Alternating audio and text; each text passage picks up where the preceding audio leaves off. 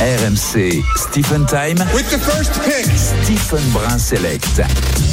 Et dans la draft de Stephen, on accueille pour la troisième fois cette saison Caroline Garcia. Bonsoir Caroline. Bonsoir.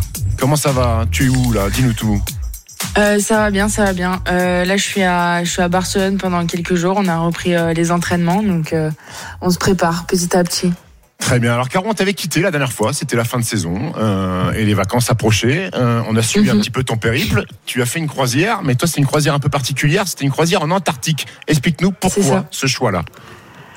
Euh, ce choix-là, ben, en fait, c'était plutôt une opportunité, etc., qu'on a eu. Et euh, c'est vrai que c'est un, un, bah, je pense que c'est une opportunité d'a- d'avoir ça. On avait envie de voir autre chose.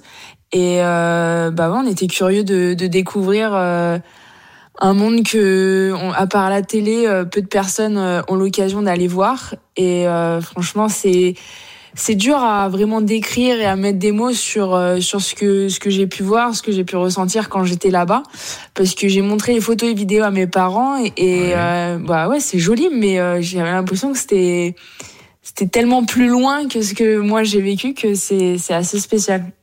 D'accord. Eh, Tu vas te mettre quelques instants euh, dans la peau d'une dame qui travaille dans une agence de voyage et tu vas essayer de nous vendre et de nous convaincre de tenter l'av- l'aventure antarctique. Qu'est-ce qu'il y a à faire comme activité? Qu'est-ce qu'il y a à découvrir? Qu'est-ce qu'on mange déjà aussi? C'est important ça.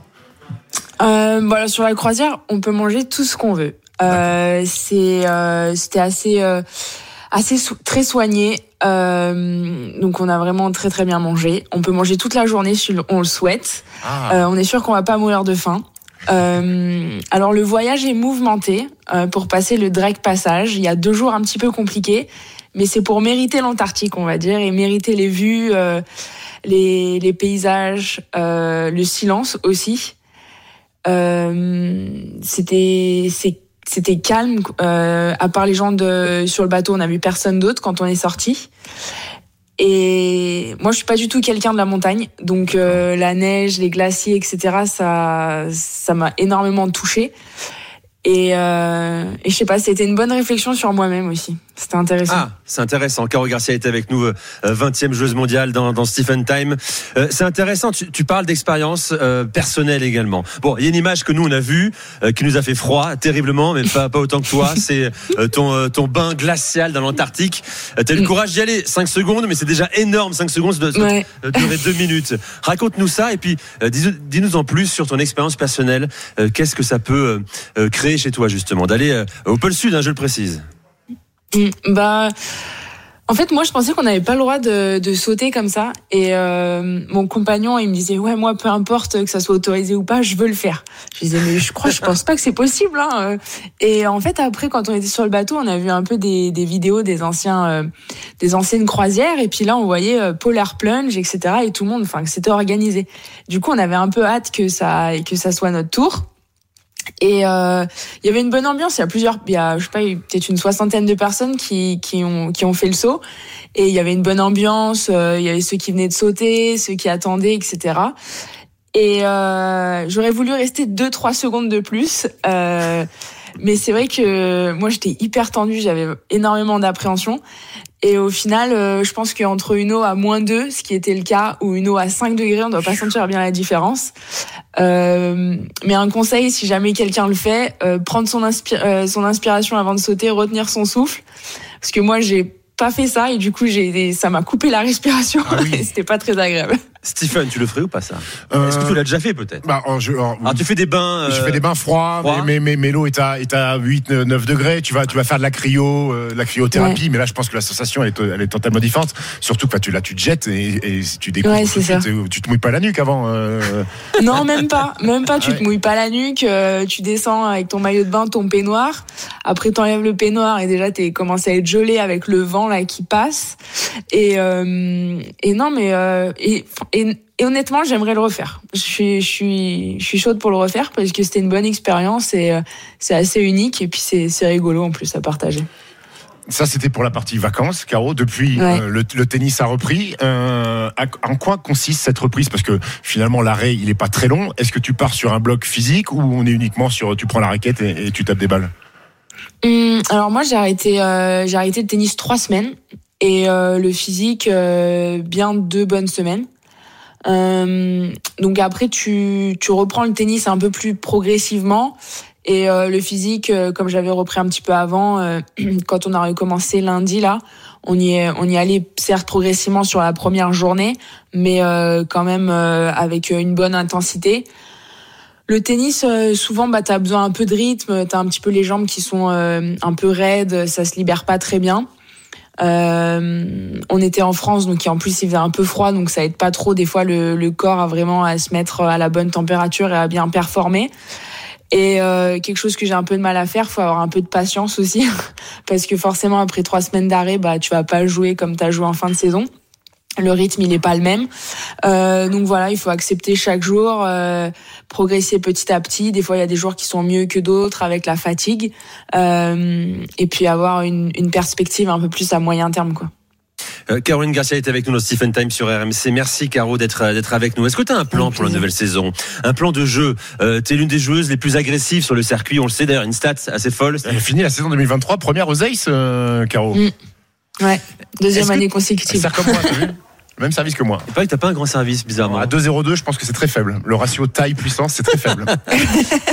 Ca- Caro, est-ce que t'as- tu as pour la volonté d'être plus agressive encore l'année prochaine, d'être plus prudente sur le cours Euh, par, par où peut passer cette réussite-là euh, qui peut te permettre éventuellement de, de refaire top 5 à la fin de la saison comme, comme il y a un an?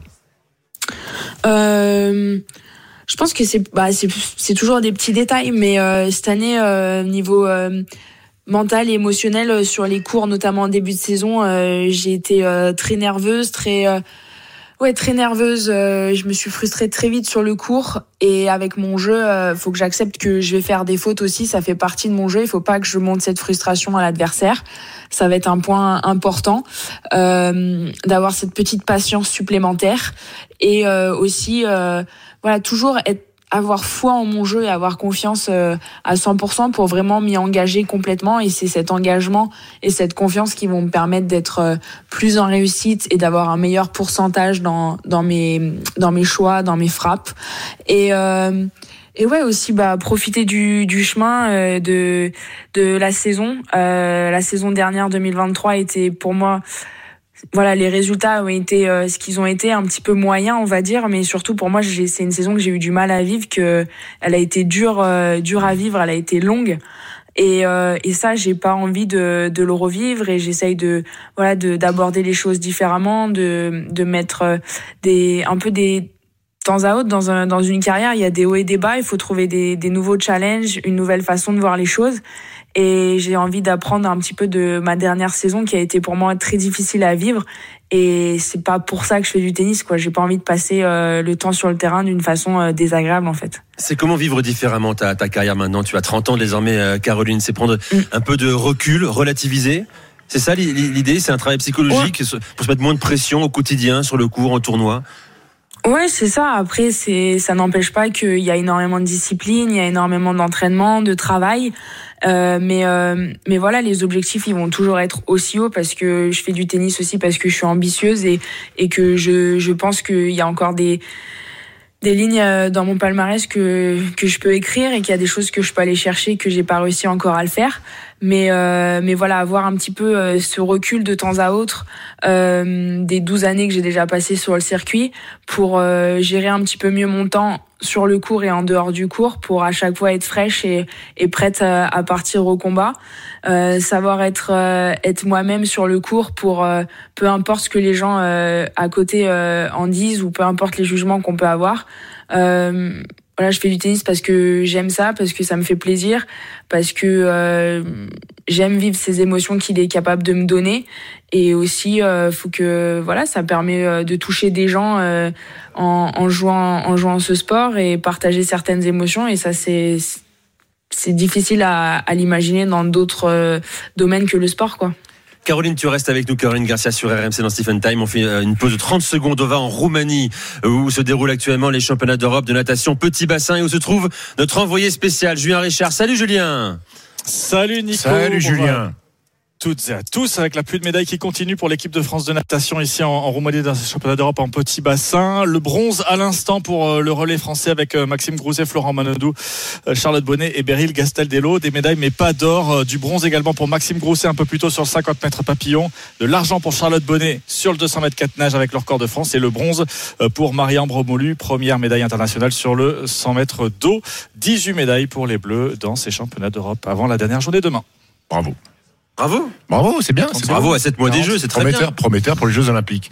Euh, Caro, euh, donne-nous un petit peu ton programme là de reprise euh, de fin d'année. Euh, Vas-y, fais-nous fais-nous péter ton planning.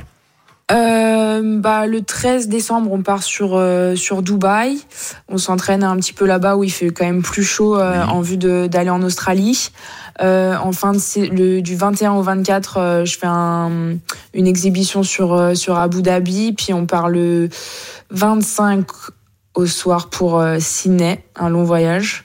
Oui. Et après, on fait la United Cup avec euh, la Team Fran- France.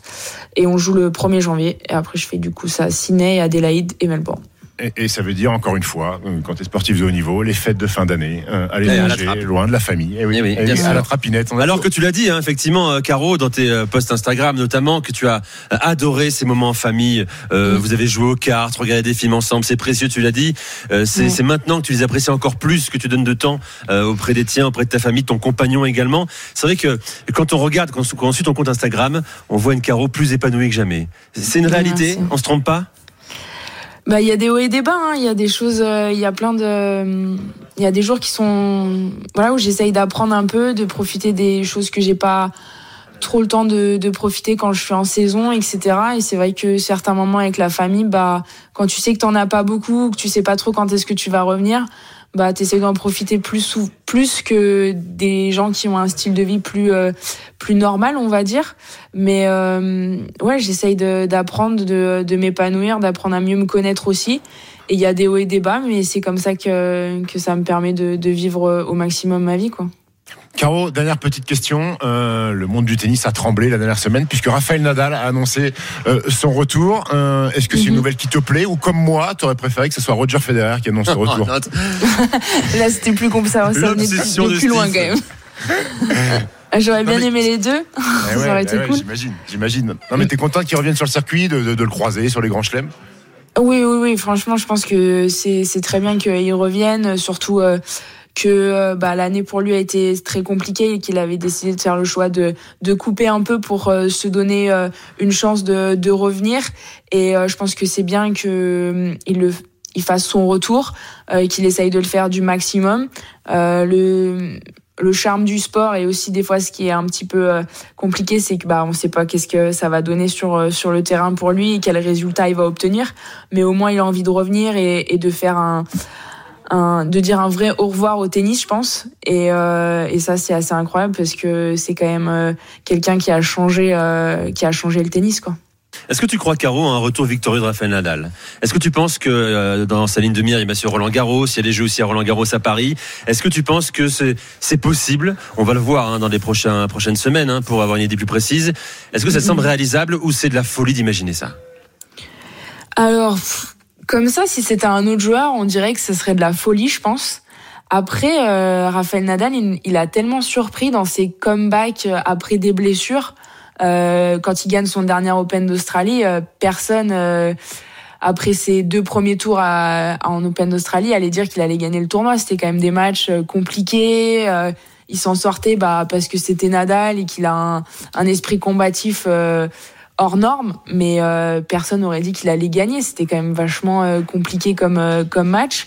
Et euh, c'est quelqu'un qui est très surprenant et qui progresse énormément au fil des tournois et au fil des matchs. Donc euh, s'il arrive à, à passer les premiers tours, euh, il peut avoir sa chance sur, sur l'expérience, etc. Mais ça va être bien de, de le voir avec la nouvelle génération qui, qui arrive. Parfait, merci beaucoup Caroline d'être venue. Et, et puisque Avec tu nous as dit que tu avais commencé à apprécier la montagne et la neige l'année prochaine, euh, tu es de nouveau RMC invité et tu seras avec nous à RMC Sport Games à l'Alpe d'Huez. Allez, ça marche. Pas sur les skis, mais je serai là. Ça marche, merci beaucoup Caroline.